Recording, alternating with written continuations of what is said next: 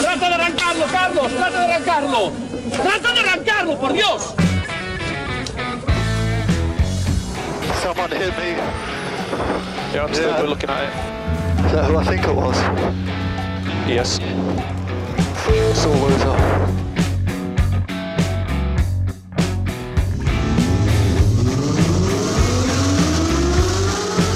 Izquierda buena más ojo corta, se cierra poco. Sasar. Buena más corta, no cortar. Para izquierda rápida. Para derecha buena más, se cierra poco. Para izquierda buena más, se abre. Acaba buena más, se abre. Sasar. Para derecha buena más, no cortar. Para izquierda rápida, ojo, se abre. Para uno. Derecha rápida, ojo, con fe. Rápida, ojo, con fe. Acaba rápida menos.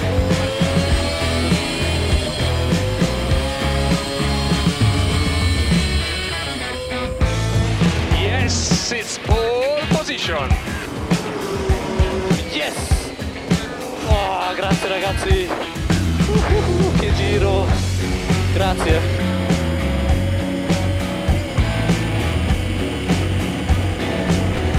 Hola, hola, hola, hola. Hola, ¿qué tal? Bienvenidos, bienvenidas a una nueva edición de Turbo Track. Dani Catena, ¿qué tal? ¿Cómo estás? Muy buenas tardes David, bienvenido todo el mundo un sábado más aquí a este nuestro programa del motor sobre ruedas de la radio de Pamplona en el 101.6 de la FM, si nos escuchas por Track FM, en trackfm.com para todo el mundo y feliz Navidad si estás en el podcast. Mm, o feliz Navidad, o feliz San Fermín, o feliz cumpleaños, lo que sea. Lo que sea, sí, sí, feliz Semana Santa, Cristo de los faroles, lo que haga falta. La almudena. Mira, yo de, eh, felicidades desde aquí retrasadas a todos los madrileños que habéis celebrado la Almudena. Yo no la he celebrado, pero tengo la sensación de haberlo hecho. Ay, qué, qué, qué, qué, cosa eso de teletrabajar tanto, ¿eh? Que, claro, no sabes a qué comunidad atenerte, como no sabes la de tu casa, la de tu casa de vacacional, la de tu puesto de trabajo, la de la sede de la empresa. Claro, es que es muy complicado eso. Yo entiendo, entiendo de los problemas que tenéis los teletrabajadores. Más además yo que no soy muy futbolero, porque aún, yo que sé, pues si eres del Betis, pues, pues te dices, pues me acojo al calendario de Sevilla. Y así, oye, eh, pillo todas las celebraciones del Betis, pero claro, yo es que ni eso. Bueno. Yo me voy a coger al calendario laboral de Nürburgring. Ah, pues, pues también te va bien, además te pega, te di que sí. Sí, Eh, sí. Nada, en condiciones alemanas también quiero. Luego hablo con nuestro jefe de Track FM y le pido que me suba el sueldo un cero. No, no, tú pues, vamos a ver, yo ayer, ayer entré por la puerta y dije, súbeme un 50% y quiero otra plaza de garaje. Oye, dicho y hecho, me multiplicó por dos la, la- la plaza de garaje y me multiplicó por dos el sueldo. Vamos, que Sí. sigues igual, en cero y cero. Exactamente. Pero como truqui va bien. Eh, ¿Qué te iba a decir? Vías de comunicación, info arroba turbotrack.es es nuestro correo electrógeno. Arroba TurboTrack FM es nuestro Instagram. Tenemos también Facebook donde estamos colgando puntualmente también los enlaces, por lo menos para que puedas acceder a nuestro podcast que también colgamos puntualmente. Y eh, de momento, pues no nos busques en TikTok porque no nos vas a encontrar. No, ya lo de bailar lo llevamos mal. Entonces, no. No, que ya no solo se baila, David. Dale una oportunidad a TikTok, de verdad. De hecho, mm, casi te diría que mejor no se la des. Eso es como la tele. O sea, tú puedes estar ahí horas y horas. Yo lo evito. Yo es que no me quiero dar de alta. Ya pierdo mucho tiempo con los stories y tal y ya paso. O sea. Pues esto es lo mismo, pero más largo. No, deja, deja. Deja, deja. Entonces tengo la sensación de que estoy perdiendo la vida delante del móvil.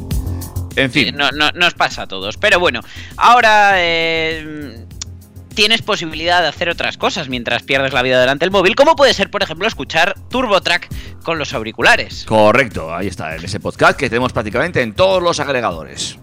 Efectivamente, hasta en el de Apple. de Tantas temporadas hablando mal de ellos y ahora fíjate. Ya estamos ahí, Es fíjate. nuestra principal fuente de ingresos. Exactamente, vamos. Ayer también me llegó el cheque, ¿eh? Un 50% más. Eh... ¿Qué te iba a decir? Eh, Estoy viendo aquí un poco la escaleta y fíjate que he hecho una noticia de, de menos de la que todo el mundo ha hablado, pero bueno, entiendo que has considerado que como todo el mundo ha hablado, ¿para qué la vamos a contar, no? Tiene que ver con el PERTE, con las ayudas Bye, con bye, bye, claro. Valencia. Sí, sí, pues sí. bueno, eh, si es que ya está casi todo dicho. Se podría decir que Volkswagen ya es una compañía valenciana. Bueno, eh, aparte de eso, que de lo que no vamos a hablar mucho más, por lo visto hay un montón de temas por aquí. No, la verdad que eh, soy consciente, el, el tema está en el candelero. No me he informado lo suficiente, la verdad, las cosas como son. eh, solamente he leído la, alegría y el buen rollismo que desprenden todos los titulares, con lo cual me alegro. Eh, y bueno, pues, pues en definitiva, y haciendo resumen, el grupo Volkswagen ha aceptado el paquete de ayudas que el gobierno español le ofrecía a través del PERTE. Y, y parece ser que, pues bueno, que es definitivo que vamos a tener una planta a priori de baterías en, en Sagunto, en Valencia, y que con, con ese paquete de ayudas, pues también se va a poder ayudar a, a electrificar la producción de las plantas de Landaven y, y Martorell. Así que son buenas, no, buenísimas noticias. Bueno, pero aparte de todo eso, tenemos para hoy una buena escaleta, ¿no? Tenemos contenido mucho y variado y como siempre empezaremos en la DGT porque tenemos novedades alrededor suya, concretamente en arcenes y señales. Pues veremos esas nuevas novedades, esas nuevas señales, esas nuevas rayas, es- es- ese montón de cosas que trae la DGT para, eh, como siempre, darnos de qué hablar. Igual que hablaremos de eh, si cambiaremos las matrículas por matricuerres. Bueno, pues eh, ahí va, otra, otra idea. Venga, sigue. Seguimos con la DGT porque la verdad que esta semana la hemos tenido intensa y es que además han dado luz verde a la luz blanca. Esto es muy interesante, ¿eh? Esto, esto- esto hay que hablar. Esto, esto es importante, a mí me afecta. Pero bueno, ¿os acordáis de la noticia aquella que di del alemán que fue cazado a 417 por hora en su Bugatti Chiron? Sí. Pues tenemos nuevo episodio de esta serie. Venga, el culebrón chirón. Mm, ya, te va a encantar. Sí. Como te van a encantar también las novedades del Travel Assist del grupo Volkswagen. Vale, pues veremos qué implementa ese nuevo sistema. Y lo gordo esta semana, la verdad, además de con el PERTE, Volkswagen, la fábrica de baterías y su prima, la del pueblo, viene en el bloque de novedades, porque no son pocas. Para empezar, arrancamos desde Suecia con Mm. Volvo, porque el sucesor del XC90 no va a ser el XC90, eso sí, os lo voy a contar todo. Vale, pues luego nos lo cuentas. Os contaré también que eh, el C40, el eléctrico de Volvo, ya tiene su gama al completo. Ah, vale, pues vamos a ver en cómo complementan esa gama mm, los chicos de Volvo con el C40. Seguimos con gamas, con complementos y con precios. El iWays U5, U6, perdón, el, el chino con un diseño muy atractivo, ya tiene precio en España. Vale, pues vamos a ver si me llega o no para comprarme un par. Y si no te compras un par de esos, también te podrás comprar un nuevo Lexus UX 2023 que también renueva su gama. Vale, le echaremos un vistazo. Lexus siempre me ha gustado, la verdad. Mm, Pues otra marca que yo creo que también te ha gustado siempre es Peugeot, que nos trae el nuevo E208 con más potencia, más autonomía y algo más. Supongo que será también más caro. Como le gusta a David hacer spoilers.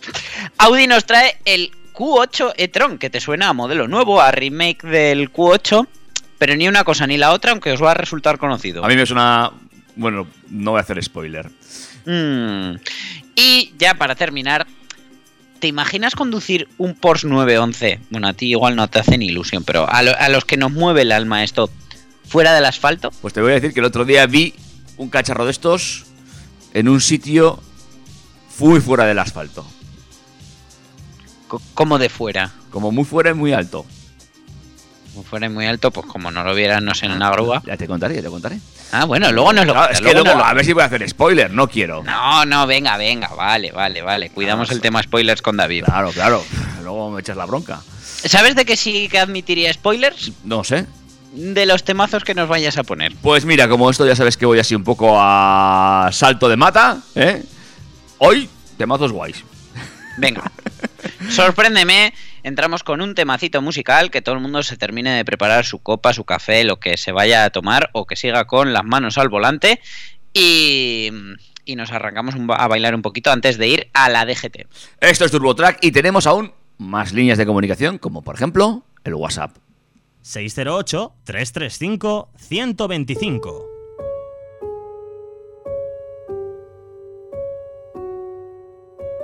I hear a part of my story, I tried to hide in the glory and sweep it under the table so you would never know. Sometimes I feel like an accident. People look when they're passing and never check on the passenger. They just want the free show.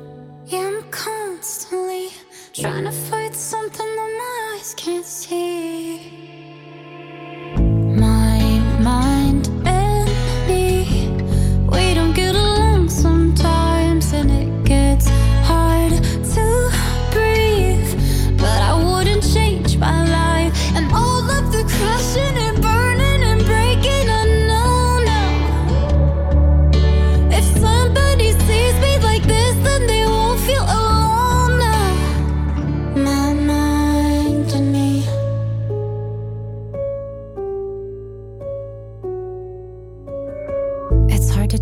Feel heard when you always feel like a burden. Don't wanna add to concern, I know they already got. But if I pull back the curtain, then maybe someone who's hurting will be a little more certain they're not the only one lost. Yeah, I'm constantly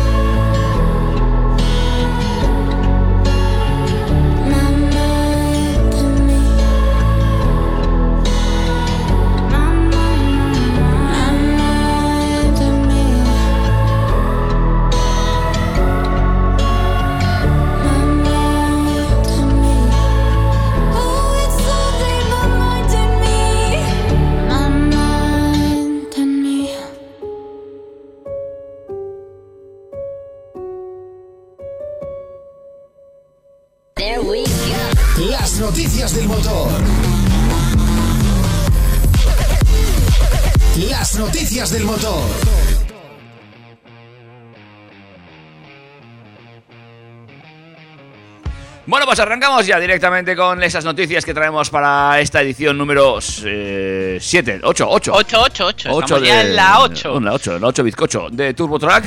Y nos acercamos hasta la DGT, donde hoy nos vamos a pegar un ratito largo, ¿no? Nos vamos a pegar un ratito largo y no vamos a arrancar ni siquiera en coche. Porque es un hecho, cada día más personas dan el paso y comienzan a utilizar la bicicleta para sus desplazamientos rutinarios, dejando Sí, sí. así de lado el coche y reservándolo únicamente para viajes más largos, más urgentes o para viajes en los que sea necesario contar con extra de comodidad o de espacio. Por eso las administraciones trabajan sin descanso en la creación de diferentes estrategias con las que mejorar la convivencia tanto de ciclistas como de conductores que están condenados a entenderse y a compartir el mismo espacio. No solo en la ciudad, sino también en la carretera, especialmente en vías convencionales, es relativamente habitual encontrarse con ciclistas o con grupos de ciclistas que circulan por el arcén, momento en el que los conductores de vehículos a motor deben extremar las precauciones y llevar a cabo adelantamientos seguros y respetuosos con estos usuarios que, por otro lado, son mucho más débiles en caso de un accidente de circulación. Para que la convivencia entre todos los actores implicados en esta obra de la carretera, eh, la Dirección General de Tráfico aplica una serie de medidas e innovaciones con las que reducir el riesgo de accidente. Una de esas medidas es la creación de los denominados arcenes asimétricos. ¿Saben lo que son? No. Pues venga, te cuento. Están diseñados para mejorar la seguridad y la protección de los ciclistas que salen a la carretera. ¿Pero cómo funcionan? Pues bueno, basan su funcionamiento en una cuestión de espacio. Se crean vías con un ancho de arcén en un sentido y otro en el inverso, distribuyendo el ancho de los arcenes de manera asimétrica entre ambos sentidos de la circulación para favorecer la circulación segura de ciclistas, según la Dirección General de Tráfico, pudiendo reducir así la, accidentalidad, atento, hasta en un 60%. Ujú. La situación más habitual de aplicación de esta medida la encontramos en tramos de montaña, en ascensos de puertos o pendientes prolongadas, mientras que descendiendo un ciclista podría llegar a circular incluso a 60 km por hora, lo hará a una velocidad mucho más reducida, incluso por debajo de los 10 km por hora, eh, durante el ascenso. Aquí es donde un arcén más ancho le permite circular con mayor seguridad, ya que le ofrece mucho más espacio para que la diferencia de velocidad entre los vehículos a motor y los ciclistas no suponga un problema. Vale.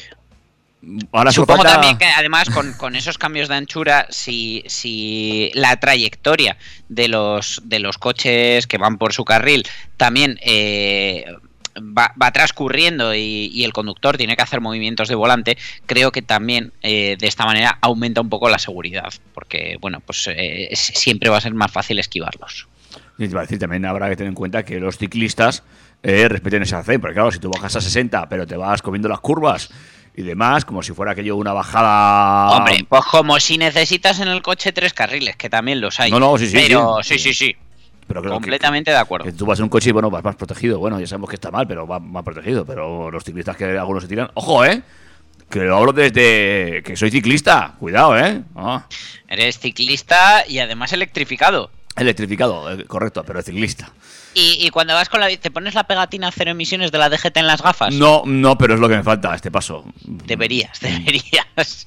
Fíjate, Luego te- multarían por no ver. Temo, temo más la, la- la multa en la bici que la multa en el coche. Madre mía, cómo se está poniendo el tema. Pero bueno, de eso hablamos en otro momento. Eh, seguimos en la DGTI con esa idea de matrículas. No, antes de las matrículas Ah. vamos a hablar de las nuevas placas y marcas viales que se quieren imponer a mitad del próximo año. Ah. Y es que tú ves las señales de ahora y hay cada caso que clama al cielo. Por ejemplo, ese trenecito que parece del siglo XIX que avisa de, una, eh, de un paso a nivel sin barreras, por ejemplo, va a ser uno de los que va a abandonar antes o después las carreteras. En su lugar, la misma amenaza la simbolizará una locomotora de alta velocidad mirando de frente al conductor. Las nuevas señales de tráfico van a llegar al reglamento de circulación a mediados de 2023 con la entrada en vigor de un real decreto que han elaborado, entre otros organismos, los Ministerios de Transporte e Interior y la DGT. Eh, La verdad que ya era hora, porque, o sea, yo me saqué el carné hace 13 años. Pues ya había señales que yo decía, esto no lo he visto yo en mi vida.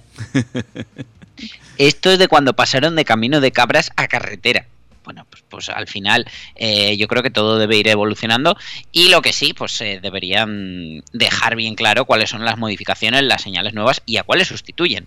Pero bueno, también va a ser diferente la señal previa a un paso de peatones, al igual que la de stop con nuevas medidas y formas para sus letras. Ajá. Se añade, por ejemplo, también una que advierte la posibilidad de que los jabalíes crucen la carretera. Del mismo modo, la nueva movilidad y los riesgos y normas que acarrean estrenan sus propios gráficos, porque nace, por ejemplo, la señal que prohíbe el paso expresamente a los patinetes eléctricos. También la que anuncia una electrolinera. Y bueno, pues todo esto ya está redactado en el borrador del Real Decreto, pero por delante queda en su llegada al Congreso la posibilidad de enmiendas, el visto bueno del Senado y el regreso a las Cortes Generales. Bueno. La Asociación de Fabricantes de Señales asegura que, eh, bueno, calculan que a mediados del próximo año serán una realidad.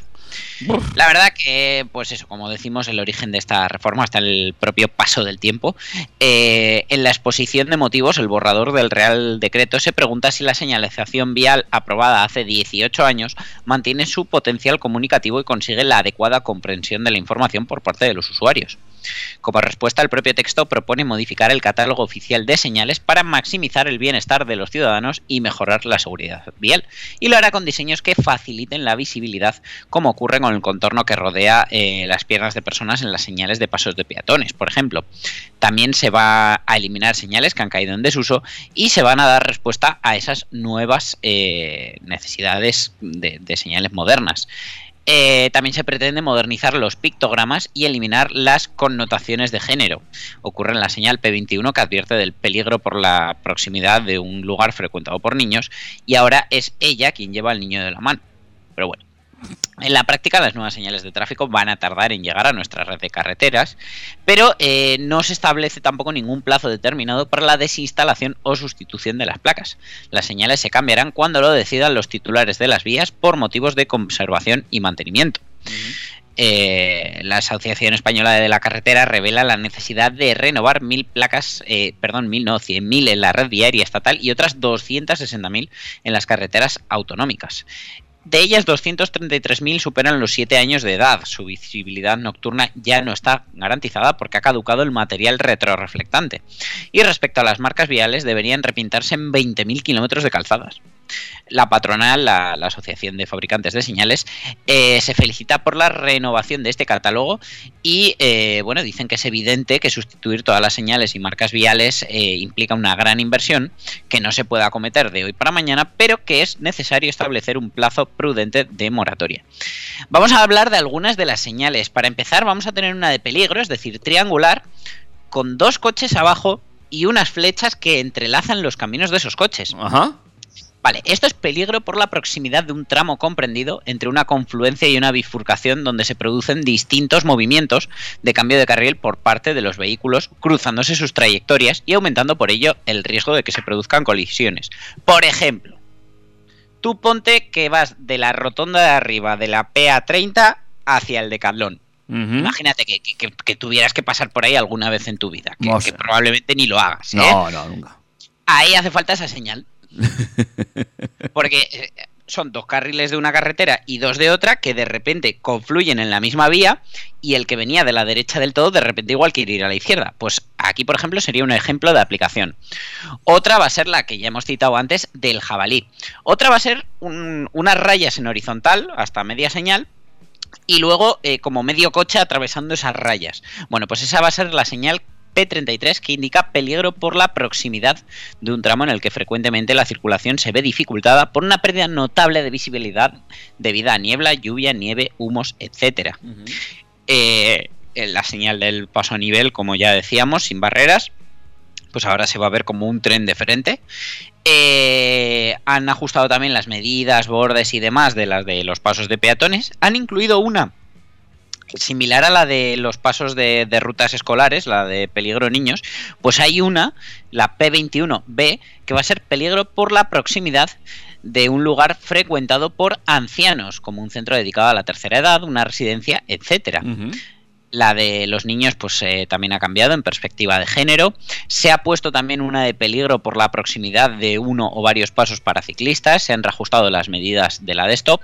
Se ha creado una, la R118, que es la de prohibición de acceso a vehículos de movilidad personal, que básicamente es una señal de prohibición, es decir, redonda con el borde rojo, en el que sale un patinete con un cable que indica que es eléctrico. Luego la que ya comentamos de las zonas de bajas emisiones, que son un cochecito con unos puntitos que simulan eh, el CO2 que expulsa por el escape. Eh, han metido una de multicarril, de carretera 2 más 1, como es ahora nuestra Nacional 121. Eh, han incluido una de obligatoriedad, es decir, redonda y azul con una bicicleta y un señor andando, que es la R422, obligación para los usuarios de ciclos de continuar a pie. Si dicha obligación se limita a ciertos periodos, se indicará mediante un panel complementario. La verdad que tenemos un montón de señales nuevas. Bueno, tendremos que sacarnos otra vez el carnet. Bueno, es que esa es otra. O sea, renovar el carnet, para mí, creo que, que- que debería incluir este tipo de, de procesos dentro de, de- de lo estándar. Ujú. Lo que espero es que se informe bien para que los que circulamos, eh, pues nos enteremos exactamente de cuáles son las señales. Yo me acuerdo hace muchos años, muchos, igual no habían nacido tú, Probablemente. que llegó, llegaba a, a- a- llegó a casa un follético con nuevas señales y nuevas normativas de conducción, pero estoy hablando hace mil años. Y, y esto sería interesante si entra de nuevo esta norma en vigor. Finalmente, eh, pues eh, que se, que se explique, porque luego vas por la carretera y te encuentras señales que no hay Dios que, que entienda o que no has estudiado directamente. Bueno. Pues sí, la verdad que, que es importante estar al día. Sí que es cierto que vivimos en un mundo de información donde las noticias se distribuyen mucho más rápido. Así que, eh, bueno, pues supongo que también formará parte de los mensajes de esos paneles luminosos que tanto nos gustan, que anuncian cosas como la carretera no es un circuito, eh, pues que pondrán atento a las nuevas señalizaciones o aprendete las nuevas señales, tío vago. Bueno, iremos viendo, pues iremos viendo. Hablando de aprender, a mí, o sea, esta noticia es buena y mala a la vez, porque ¿qué sería de mi vida mm, sin las matrículas? Yo sé lo que sería de tu vida. Acabarías aprendiéndote los puntitos. No, no, es imposible. Pero bueno, ya sabemos que en el año 2000 hubo que cambiar el sistema de identificación de matrículas porque agotamos las combinaciones que se empleaban hasta entonces, con la distinción provincial y, y números y letras.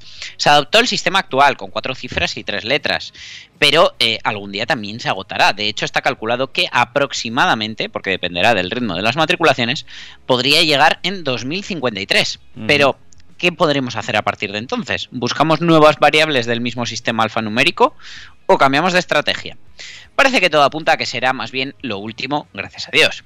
Aún queda mucho tiempo para ese año 2053 y la tecnología puede evolucionar de forma disruptiva hasta entonces, pero parece que la idea que ronda la DGT es la de dar un toque tecnológico a este sistema de identificación de los vehículos. Y, según publica el correo, podría ser a través de códigos QR incorporados en la placa de matrícula.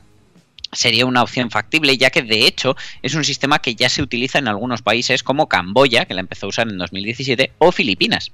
Allí el QR se emplea para registrar el historial del vehículo y la identidad del usuario, pero se combina con un sistema de identificación alfanumérico convencional. El código podría facilitar a las autoridades mucha información sobre el vehículo, aunque realmente es algo que ya tienen a su alcance con el sistema tradicional. ¿Cuál sería su ventaja? Pues el de la mayor facilidad y fiabilidad en la detección. La identificación del vehículo con códigos QR tiene muchísimas posibilidades, ya que podría utilizarse no solo en la placa de matrícula, sino en cualquier otra zona del coche, incluyendo el techo, ya que se podría imprimir con pintura invisible de fábrica para facilitar la detección por medios aéreos, y es más fácil de identificar bajo condiciones climatológicas desfavorables.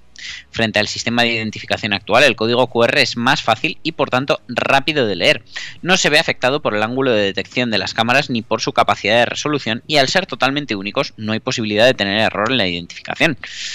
Pues bueno, a ver por dónde van los tiros. Desde luego, mmm, siempre lo he dicho, el, el, sistema de matrículas y de pegatinas que tenemos ahora pues empieza a estar obsoleto, aunque a mí particularmente me gusta pues porque eh, puedes sacar muchos datos como la antigüedad del coche, por ejemplo. Uh -huh. Y que te, te tienes aprendiéndotelos y sabiéndote las matrículas de tus amigos. Que no, a ver, David, yo me aprendo las matrículas... Eh, sin querer. Pero generalmente me aprendo las matrículas de la gente que tiene coches muy comunes. Ajá. Si tú tienes un coche muy poco común, que no vaya a confundir con otro, mmm, me cuesta mucho más aprendérmela. ¿A que te sabes mi matrícula? No. ¿No? No, no me la sé. También he de decir que tu coche actual lo, lo he visto dos o tres veces, no lo he visto más. Uh -huh, uh -huh. Como últimamente vas, vas, en bici, el otro día viniste en coche a mi casa y lo aparcaste bien lejos para que no lo viera. Bueno, bueno, tampoco estaba tan lejos, pero claro, si sales en pijama, pues tampoco vas a ningún lado. ¿Qué cosas? Si salieras en pijama, no quieras decir que yo he salido a la calle en pijama. Claro, claro. En fin. Eh, vamos a hablar de luces. Sí, porque todos sabemos que la iluminación LED ha relegado un segundísimo plano a las bombillas halógenas, ya sea en hogares, lugares de trabajo o alumbrado público.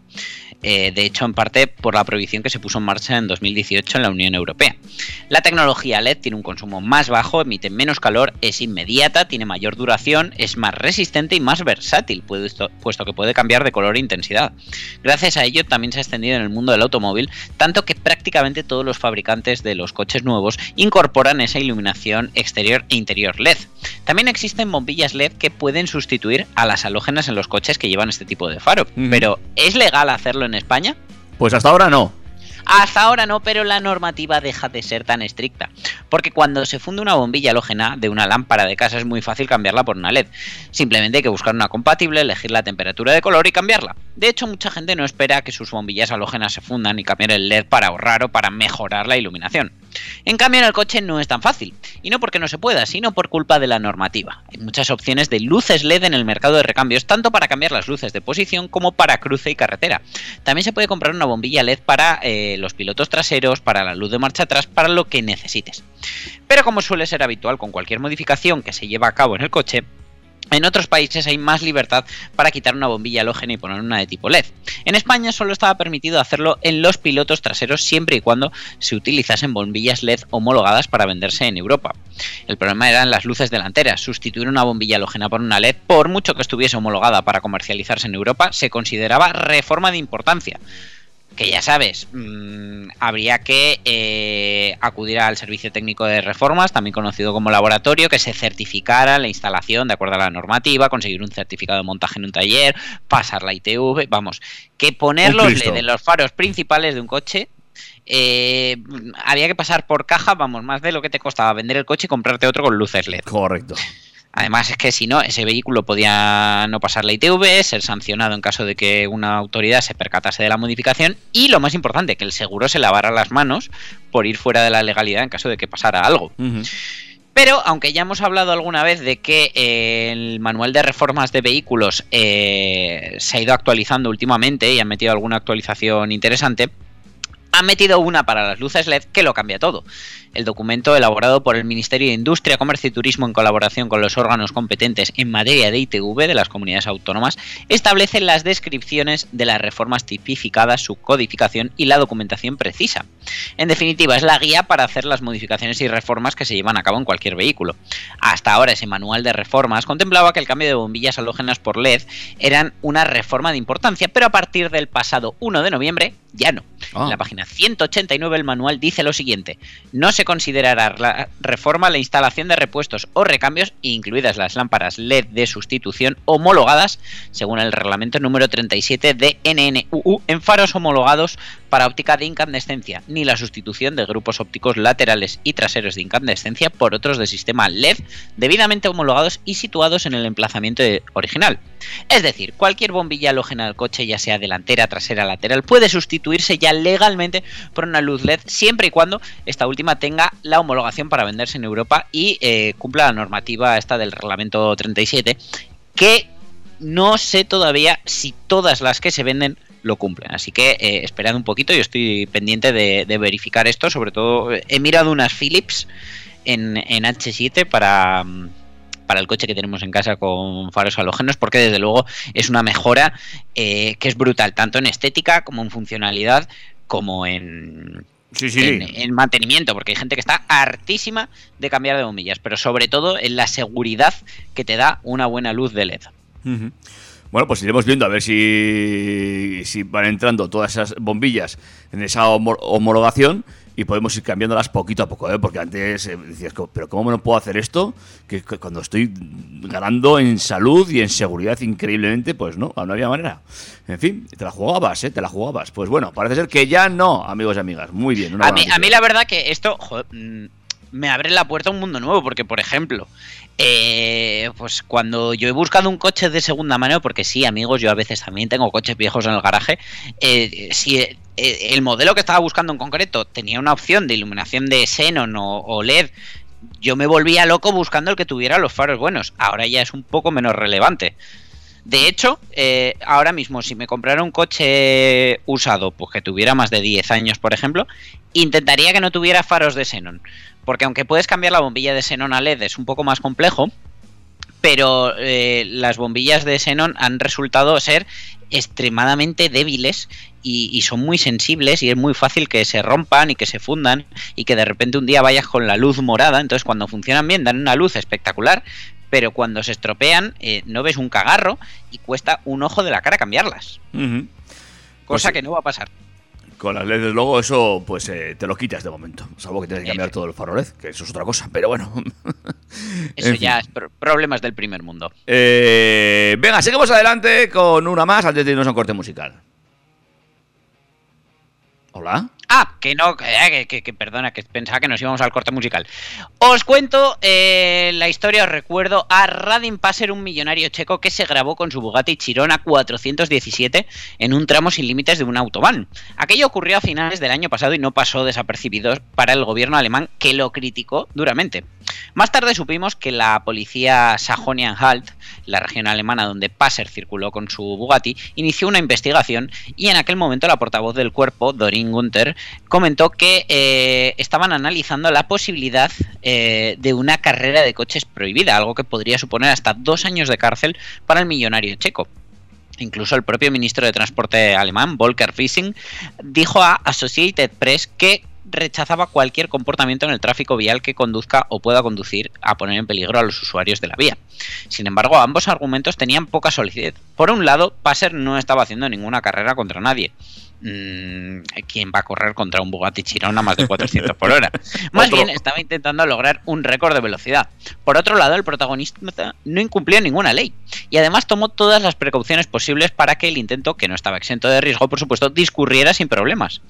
Ahora eh, a la justicia le ha dado la razón al millonario cazado con el Bugatti Chiron a 417 por hora al considerar la acción como legal y segura. Por tanto, Radim Passer queda absuelto y se libra de un problema bastante serio. El protagonista de la historia ha subido un vídeo a YouTube a modo de epílogo donde cuenta con 29.800 suscriptores en su canal para poner fin a un espinoso capítulo de su vida. En el vídeo, en checo y en inglés, Passer cuenta los motivos que le llevaron a poner su Bugatti Chiron a casi 420 por hora en una autobahn alemana, arguyendo que al no encontrar un circuito donde exprimir las capacidades del vehículo, decidió buscar un tramo sin límites de velocidad dentro de un autobahn. Ese tramo fue una larga recta en las proximidades de Wittenberg, eh, precisamente un punto donde ya probó en el pasado con un Bugatti Veyron. En el vídeo el protagonista explica también las medidas de seguridad que tomaron para evitar la mínima situación de peligro y finaliza reconociendo que no esperaba que se montara todo el revuelo que se montó después de subir el vídeo a YouTube con la proeza de alcanzar los 417 kilómetros por hora. Bueno, pues tampoco hay más problemas. Estaba forrado de pasta. Podía haber pagado la multica, ¿eh? con pronto pago y todo. Ya, pero el, el tema de la cárcel y el- la mancha en el expediente ya yo creo que le preocupaba más. Ahora habrá pensado, pues mira, más dinero para cervezas alemanas que Claro, tengo. claro que sí. O para cambiar las ruedas del Bugatti también, que después del intento, pues seguro que algo había gastado. En fin. Ah, seguro, seguro. Eh, hacemos un corte y seguimos adelante, ¿te parece? Me parece estupendo. Vamos allá. Turbo, Track.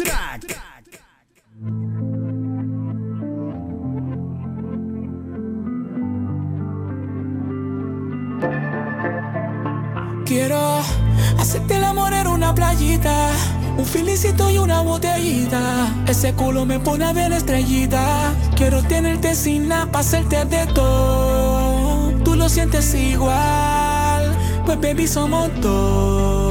No quiero terminar, no. Quiero hacerte de todo. Tú lo quieres igual, pues baby somos dos. No quiero terminar, no. Quiero hacerte de todo, quiero hacerte de todo. A las demás te juro la ignoro. 24 quilates, un pulito de oro. Baby, por ti es que escribo estos coros.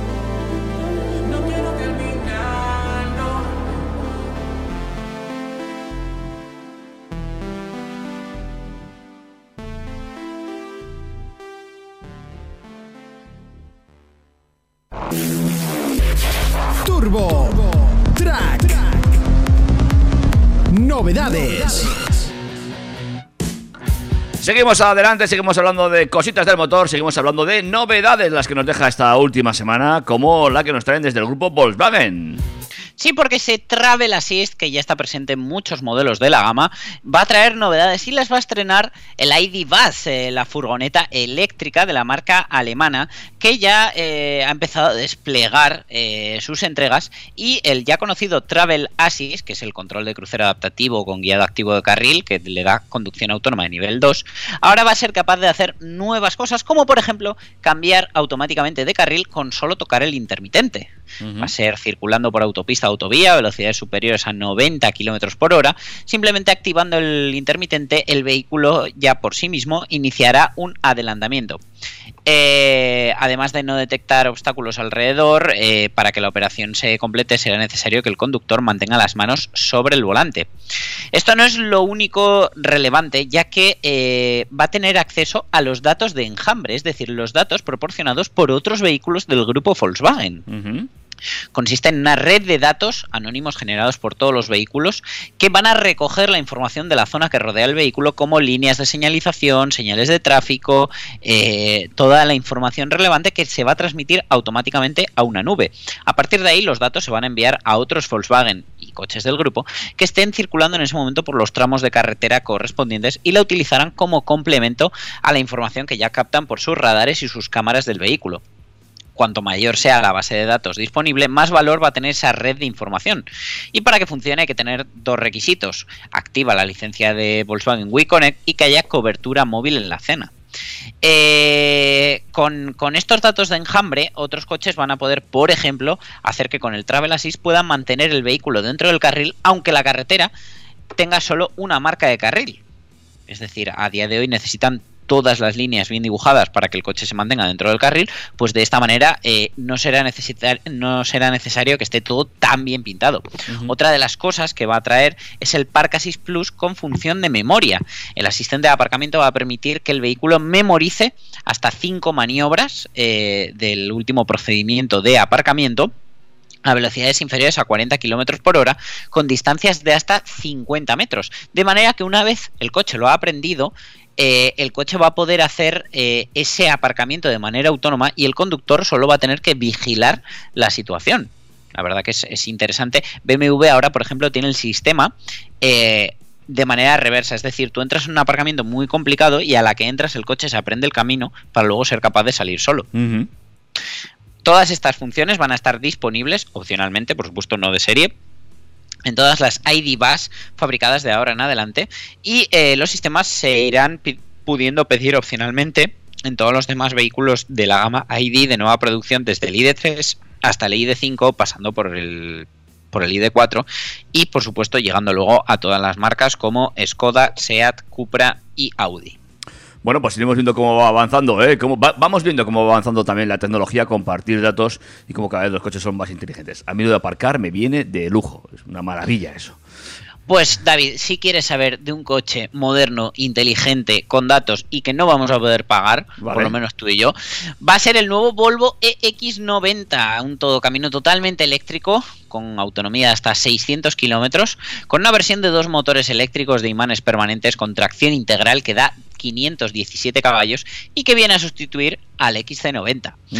En tiempos de carga eh, dicen que bastará alrededor de media hora para pasar del 10 al 80% de batería y va a ser el primer Volvo que va a salir de fábrica con todo el hardware necesario para la carga bidireccional.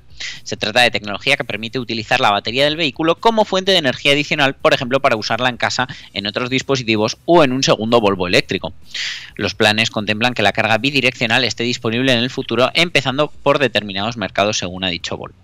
En cuanto a seguridad, como no podía ser menos en Volvo, el X90 está equipado con los eh, distintos tipos de sensores que pueden ver pequeños objetos a cientos de metros para ofrecer información al conductor y que pueda esquivarlos, así como otros que miden la concentración de la mirada la tecnología de la concentración y la mirada permiten al EX90 saber si estás distraído, somnoliento o poco atento con mucha más precisión de lo que hasta ahora era posible en un Volvo. Te va a avisar primero suavemente y luego con más insistencia. Y si ocurre lo peor y te duermes o te pones enfermo mientras conduces, el EX90 está diseñado para detenerse con seguridad y pedir ayuda. En esa línea, el X90 es el primer modelo de la compañía automovilística sueca cuyo hardware está preparado para la conducción autónoma en el futuro. Por otro lado, Volvo ha hecho hincapié en que el nuevo modelo contiene aproximadamente un 15% de acero reciclado, un 25% de aluminio reciclado y 48 kilos de plásticos reciclados y materiales de base biológica, lo que equivale prácticamente al 15% del plástico que se utiliza en el vehículo, el nivel más alto que se haya alcanzado nunca en ningún Volvo hasta hoy. Bueno, pues muy interesante este nuevo todo camino X90 y bueno, lo de que no pueda pagarlo, espérate, ¿eh? que te recuerdo que estoy vendiendo lotería de la emisora, ¿eh? tú también, y nos yo va a también, yo también, ya sabemos que este año el 6.996 va a tocar y ahora que sabéis el número, no podéis no comprarla, porque claro, sabiendo que es el 6996 y que es Capicúa, aunque empiece por cero, cuando lo veáis cantar en el gordo vais a decir, ¿por qué yo que escucho TurboTrack no compré? Claro. pues no os preocupéis, porque eh, dentro de nada voy a empezar ya a dar la tabarra en las redes sociales, especialmente en Instagram, con la venta de lotería que por supuesto podéis pagar a través de Bizum. Muy Pedís bien. las instrucciones por mensajes privados y la podréis comprar eh, de esta manera sin necesidad siquiera de vernos el jeton más que si nos toca que entonces sí quedaremos. Muy bien. Eh, lo que también está ya eh, preparado es la, la nueva gama del C40, ¿no? Efectivamente, esta versión de carrocería estilo coupé del XC40 Recharge eh, ya está disponible en su combinación más asequible que parte de 45.750 euros antes de sumar cualquier tipo de campaña o ayuda. Eh, arrancamos por la versión Recharge Single con batería de 69 kilovatios hora, eh, 231 caballos y 437 kilómetros de autonomía homologada.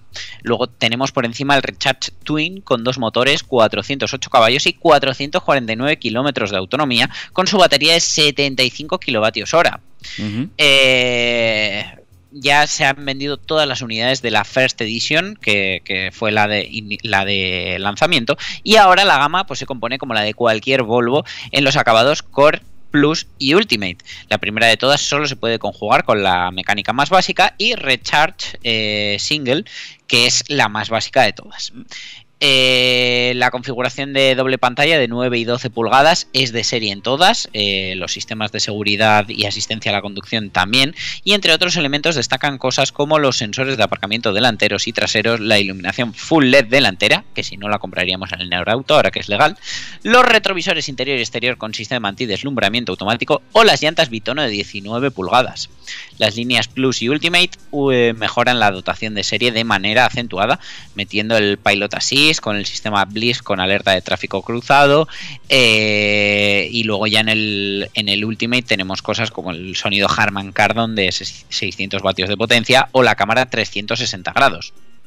Este C40 se posiciona como una alternativa de carrocería más deportiva a su hermano de gama y eh, es algo similar a lo que ocurre con los Audi Q3 y Q3 Sportback, por ejemplo, ya que el Q3 Sportback además es el rival más directo del C40, aunque en realidad yo diría que es el Q4 porque sería la versión eléctrica. No, en Audi no pasa como en Volvo, que comparten el mismo modelo, la tecnología eléctrica y la de combustión, pero eh, sí que tienen una versión electrificada.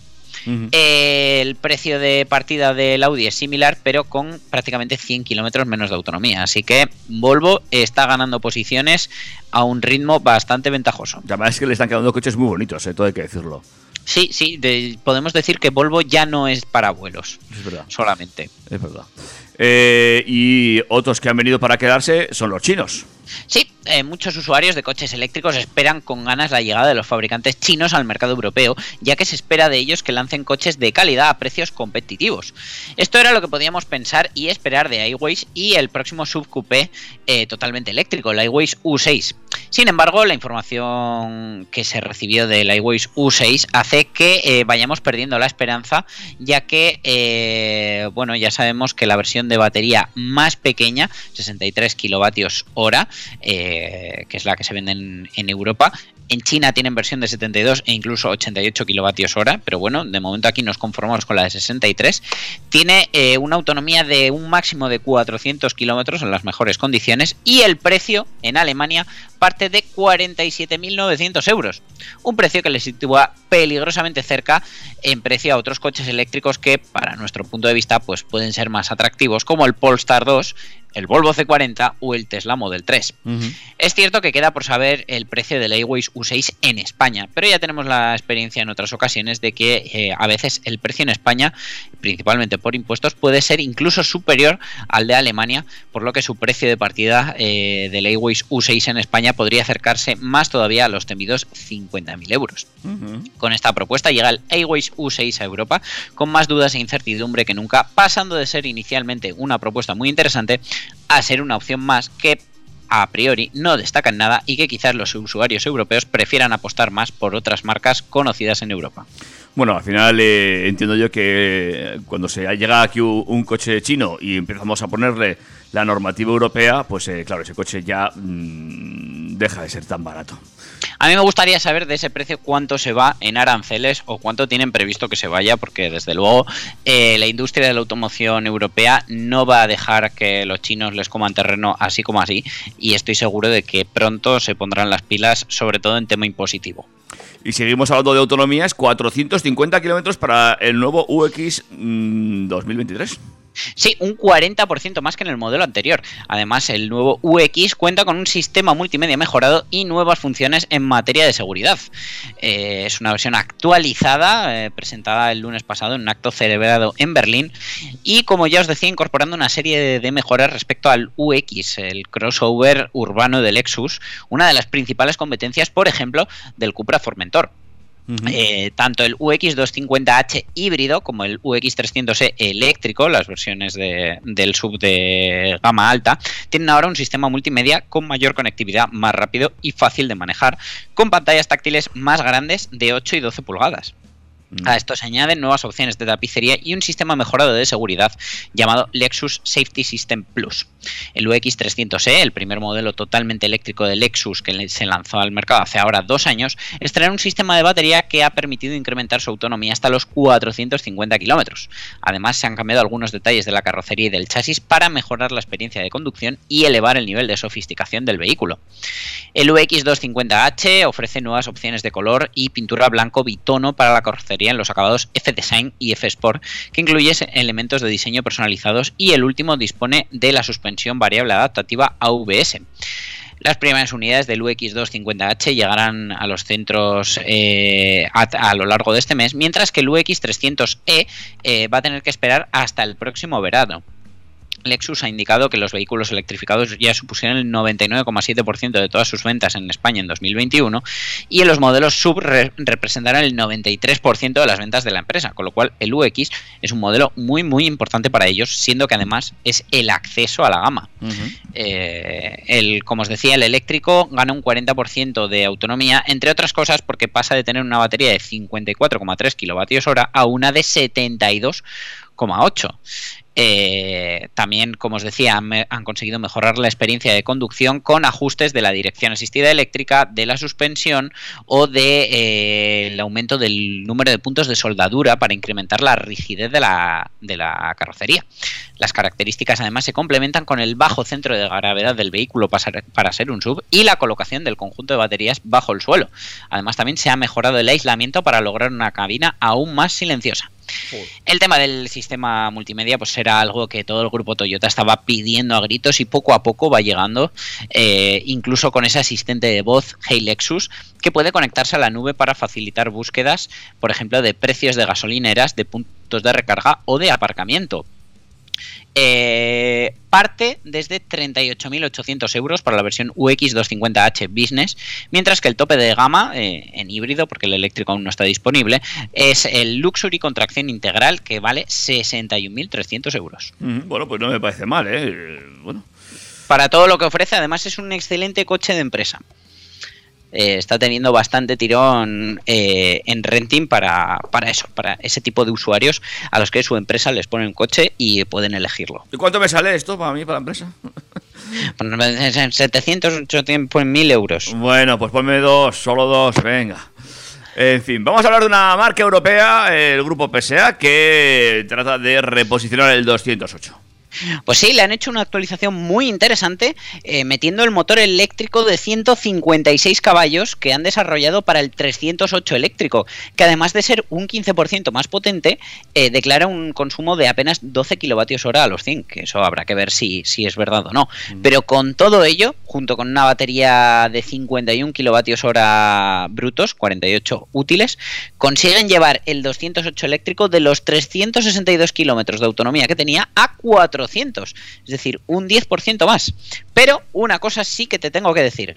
Y es que de momento esta subida de potencia y de autonomía solo va a estar disponible en el acabado GT. El resto de la gama va a seguir con el motor de 136 caballos eh, con el consumo anterior y la batería anterior con sus 360 kilómetros de autonomía. Eh, te quiero decir que pues también ha aumentado en algo más, ¿En, en qué? En el precio. Ya decía yo, el precio estaba cantado. Este 208 eléctrico GT parte de los 38.170 euros antes de ayuda, que bueno, es una cifra elevada. Realmente son unos 4.000 euros más que el básico, que creo que bien los merece por el aumento de motor, batería y equipamiento, pero sí que te tengo que decir que teniendo rivales recién salidos, como por ejemplo el MG4, eh, que parte desde prácticamente 10.000 euros menos, pues cada vez lo van teniendo más complicado. Bueno, pues habrá, habrá que ver cómo habrá que ver cómo se va situando este 2008, de- perdón, 208 y a partir de que, es que estos coches como estaban empezando a estar olvidados por el mercado, veremos si ahora sí se, recuperan con esto del tema eléctrico para andar por ciudad. Son cacharricos realmente interesantes, ¿eh? Bueno, pues Sí, aunque también te digo que igual que ha salido esta actualización para el 208, yo también espero una versión GT del 2008, que también existe en versión eléctrica, con, con estas mejoras, que seguro que también tiene bastante tirón. Seguramente mejor que el 208, eso está claro. Y seguro que mejor que el Q8 e-tron, que hasta ahora se ha vendido como e-tron a secas. Eh, Audi hizo un primer movimiento de sacar este sub eléctrico en versión normal y versión Sportback con corte coupé atrás, eh, pero que luego se nos quedó un poco desposicionado dentro de la gama, porque bueno, pues ya sabemos que los A son los berlina, los Q son los sub, pero ¿dónde se nos quedaba este coche? Que era un sub y no veíamos ni una A, ni una Q, ni nada. Bueno, ya se lo han puesto, ¿no? le llega el restyling a este coche de 4 metros 92, a este barco con 569 litros de, de maletero para el sub y 529 para el Sportback. Y ahora en esta nueva edición se llama Q8 e-tron y Q8 e-tron Sportback. Eh, la oferta de motores pues parte del 50 e-tron con un motor en el eje delantero y otro en el trasero con 340 caballos y 501 kilómetros de autonomía. Bueno. Tenemos también la versión 55 con 410 caballos y 595 de autonomía. Y por último tenemos eh, las variantes tope de gama, las SQ8 e-tron, que incorporan tres motores con más de 500 caballos. En estas opciones performance la autonomía es de hasta 483 kilómetros y la velocidad máxima está limitada a 210 kilómetros por hora.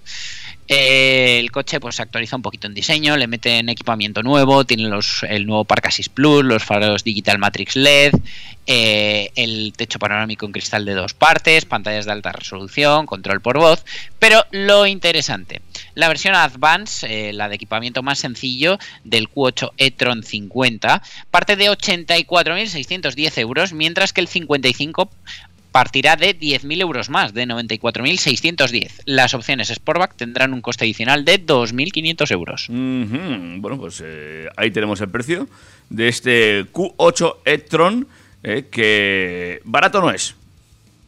Barato no es, pero bueno, eh, la verdad que abrió camino dentro de, la electrificación de Audi. Fue un modelo muy importante para ellos, pero evidentemente a mí me parece un mastodonte con, un consumo y un precio que no se corresponden a lo que esperas. Porque, porque bueno, pues me parece que este tipo de coches en eléctrico todavía no son lo suficientemente eh, eficientes como para que interesen. Pero bueno, como se lo compra gente que se mueve en otros estratos Bueno, sociales, seguro que no me escucha el Ta- comentario. También es cierto que últimamente estamos comprando coches muy ineficientes. Es decir, sabemos que el Gama Azul, lo hemos hablado más de una vez, está súper de moda y no es precisamente la eficiencia personificada. Tampoco, tampoco yo veo muy eficiente lo de la siguiente noticia, pero bueno, Bueno, pero la verdad que mola bastante. Era un secreto a voces, pero faltaba confirmarlo. El Porsche 911 todoterreno se va a llamar Dakar. Y sí, habrá un 911 con una puesta a punto enfocada al uso fuera de asfalto, pero seguirá siendo un superdeportivo. Claro. Su presentación va a ser inminente, pero antes de darlo a conocer, los de Stuttgart eh, están rematando el programa de pruebas en todo tipo de escenarios, desde el desierto hasta las pistas de pruebas del norte de Suecia. El objetivo es garantizar el máximo dinamismo sobre cualquier terreno. Eh, pues bueno, es otra vuelta de tuerca. Había dos posibilidades para el nombre, Safari o Dakar. Finalmente Porsche ha escogido la segunda opción para dar nombre a este Porsche 911, que puede ser el más esperado de los últimos tiempos. Una variante campera que recoge el testigo de los Porsche de competición que arrasaron en pruebas off-road en los años 80, precisamente en el Rally Safari y en el París Dakar. Hace unos días ya tuvimos un adelanto de la mano de un, 98 de un 911 experimental que ascendió el volcán más alto del mundo situado en Chile. Ahora Porsche ha confirmado el nombre de su nuevo aparato y ha mostrado algunas imágenes eh, de las pruebas que están sirviendo para ponerlo a punto. Romain Dumas, el mismo piloto que condujo el prototipo del 911 todoterreno en Chile, ha sido uno de los encargados de desarrollar esta variante de producción que aterrizará en los concesionarios de la marca a lo largo del año que viene.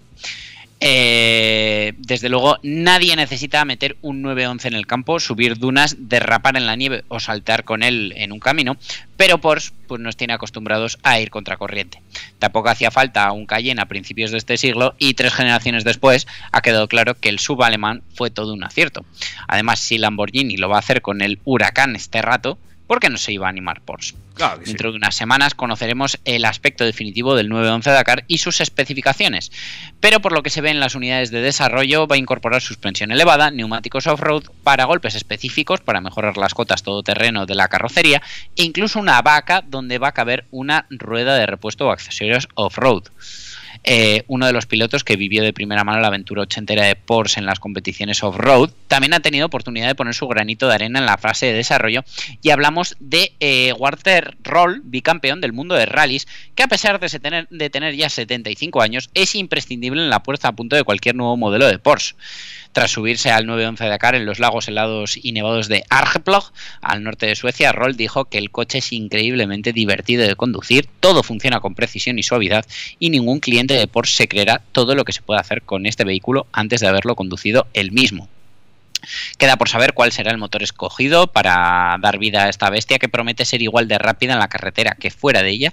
Y visto lo visto, también toca esperar para saber si los responsables de competición de la marca alemana se animan a probar suerte en una prueba que ya han ganado en dos ocasiones, el Dakar. Desde luego, el nombre de este 911 es el mejor guiño posible.